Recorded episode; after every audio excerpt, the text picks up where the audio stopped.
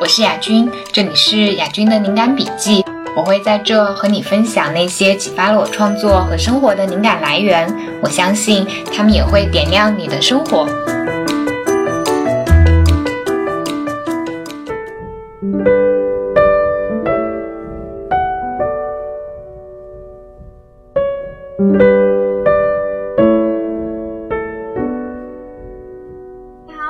君，今天想和你聊的一个话题是好人是否有好报，以及我们怎么才能够做一个成功的好人。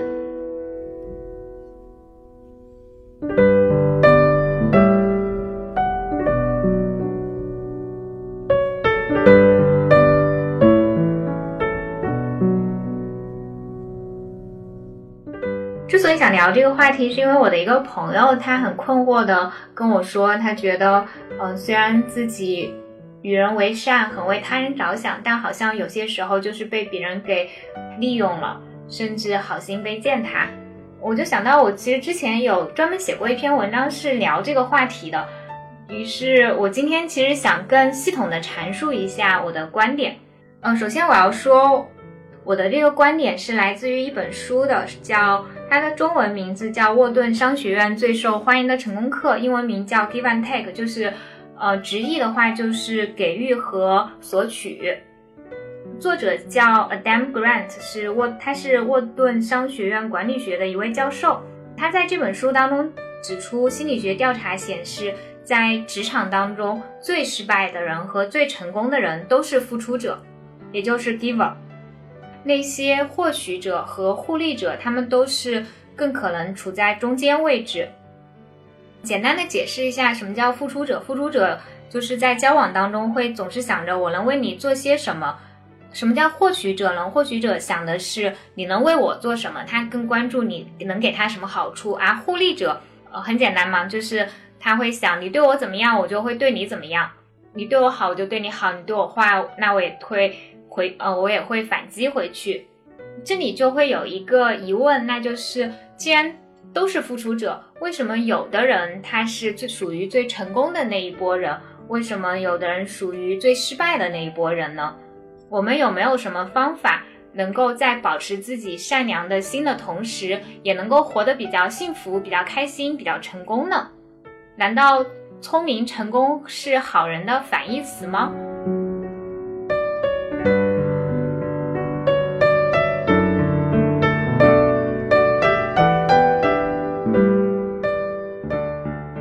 在我就让我尝试用书中的观点，跟你分享一下如何做一个既聪明又成功的，同时还能够保持善良的人。我们先给付出者分一下类，付出者可以分为两种，一种是完全无私的付出者，另一种是利他且自利的付出者。什么叫完全无私呢？就是他只考虑他人，完全不考虑自己，他为了别人不惜耗尽自己。而利他且自利的付出者是在帮助别人的同时，也会考虑一下自己的利益。什么样的人容易滑落成最底端的失败者呢？是完全无私的付出者，而利他且自利的付出者则更容易成为最顶端的成功者，因为他们相比获利者和互利者来说，他们会有更好的名声和人际关系。同时，也不像完全无私的付出者那样容易被人利用、被过度付出所耗尽。嗯，其实《哈姆雷特》中有一句话叫“过度的善良反而会摧毁它本身”。为什么这么说呢？其实心理学是可以解释这个现象的。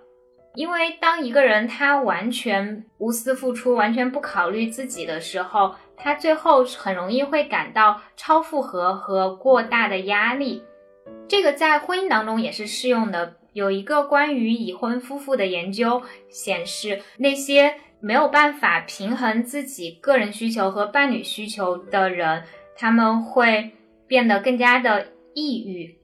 他们把别人的利益放在自己的利益之前。最后让自己变得精疲力竭。简单来说，就是他们没有照顾自己，就像一条就像一条河流一样，它只有往外流出去的水，但是没有水流进来。在这个过程当中，这条河就会慢慢的枯萎掉。如果你要保持这个河流不断能够向前奔流，你需要在向外流出去水的同时，你还需要有新的雨水落下来，落到融汇到这条河流当中去，这条河流才会持续的奔流向前。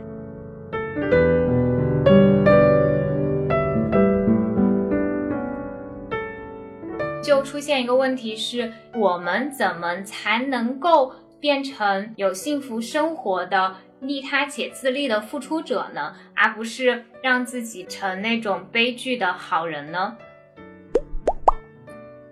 ？Adam Grant 他根据心理学研究是有给出一些建议的。嗯，第一个建议是你要寻求外界帮助。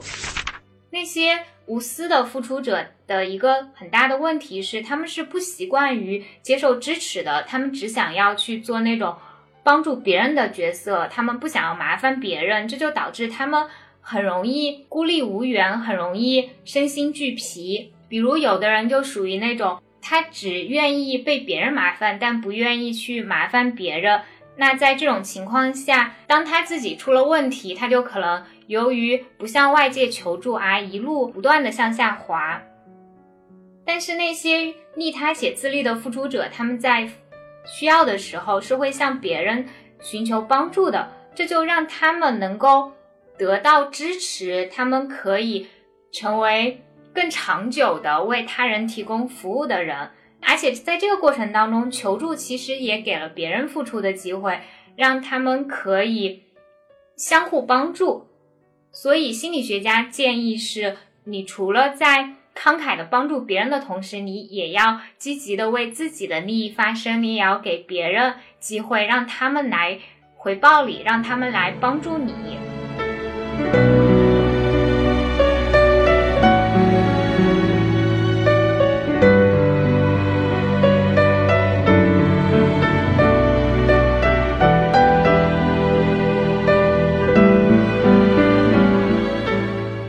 建议是，你要去选择那些你真的有热情、有兴趣去做的助人方式，而不能只是因为出于。责任感和义务感去做事。举个例子来说，假设你是一个对儿童教育有着很强兴趣的人，那么你就去支持儿童教育，你去乡村支教也好，你去呃帮助孩子，你去给他们送书送课本，你去。做那些你喜欢的任何事情都 OK，但你不用勉强自己说，我明明是一个喜欢为儿童教育出力的人，但是我非要去敬老院服务，只是因为你觉得你应该做这个事情。你完全可以选择那些能够给你带来乐趣的事情去服务。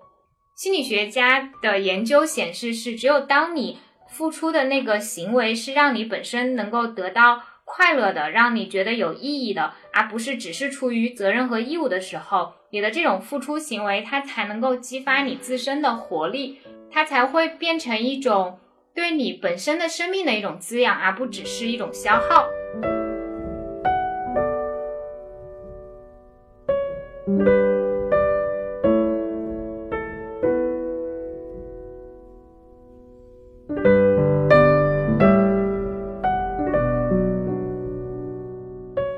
点是你要在人群当中识别出获取者，拒绝成为获取者的垫脚石，这点特别重要。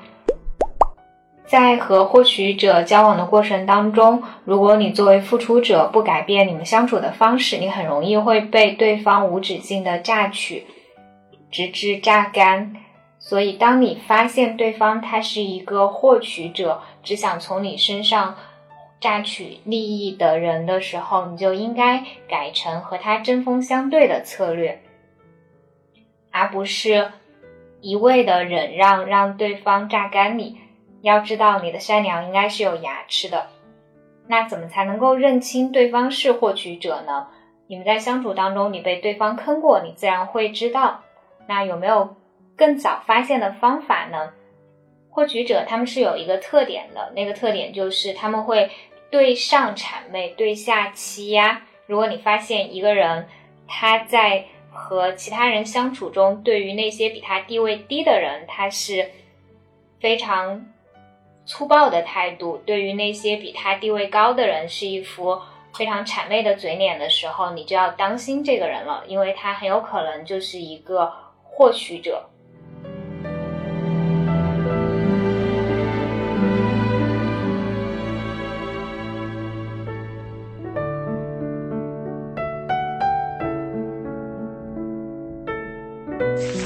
如果你是一个不好意思为自己的利益发声的人，你可以想象你现在是在为你的好朋友，你在为你的家人发声，为他们出头。举个例子来说，比如说很多妹子她们在向老板提出工资要求的时候，往往会说的比他们本来应该得的那份工资薪资水平要低。那在这种情况下，你就可以想象，如果你是在为自己的好朋友。要求一个合理的薪资水平，那你会不会提出一个比你现在要的那个工资水平要高的一个标准呢？如果会，你就可以想象你现在是在为自己好朋友发声，那么你就可能可以拿到一个更合理的工资。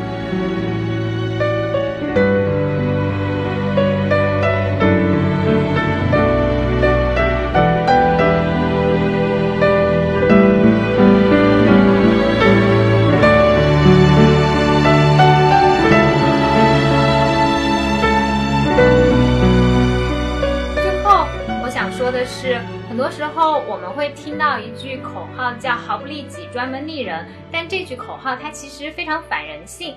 因为如果一个人他完全不利己的话，他就没有办法有足够的能量去发展自己。一个人如果他自己都没有力量，他怎么能够有能力去帮助别人呢？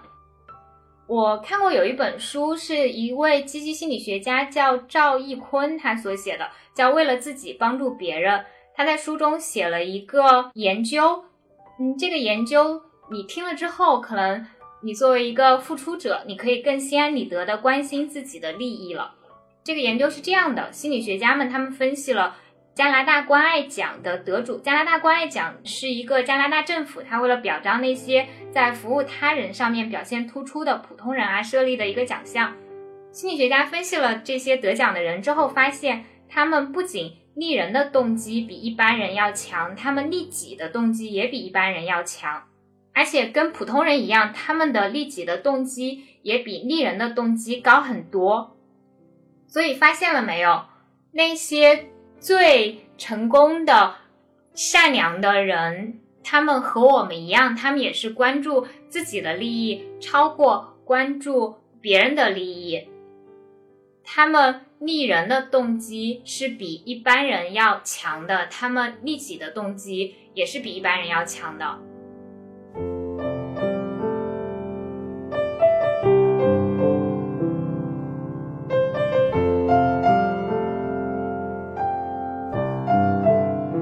所以，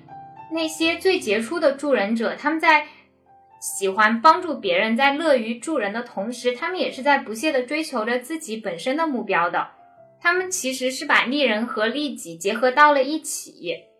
只有在这种情况下，他们可以长久的、源源不断的帮助别人。而一个完全不去利己的人，很难长期的坚持下来帮助别人，因为他们的能量会很快的被耗尽。说到这里，我想要提出的核心观点就是，做一个善良的人是没有问题的，你作为一个愿意付出的人是没有问题的，乐于助人是很 OK 的。只是你在帮助他人、在利他的同时，不要忘了也要关照自己。当你成为一个。利他也自利的付出者的时候，你的善良会让你更容易获得成功。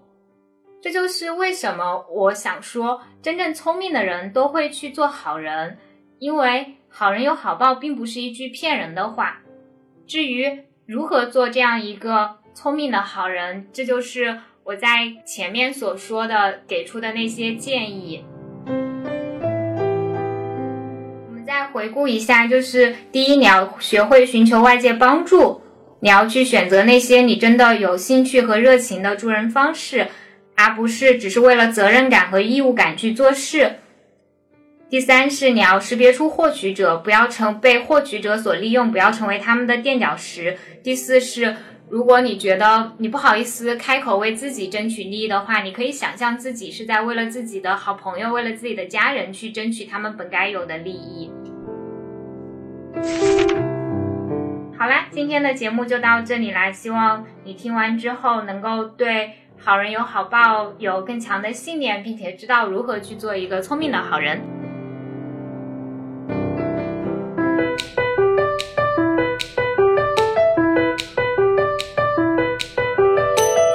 如果你喜欢我的播客，也欢迎你关注我的公号“雅君的好用分享”，我会在那和你分享好物、见识和审美，你会看到一个更多面的我。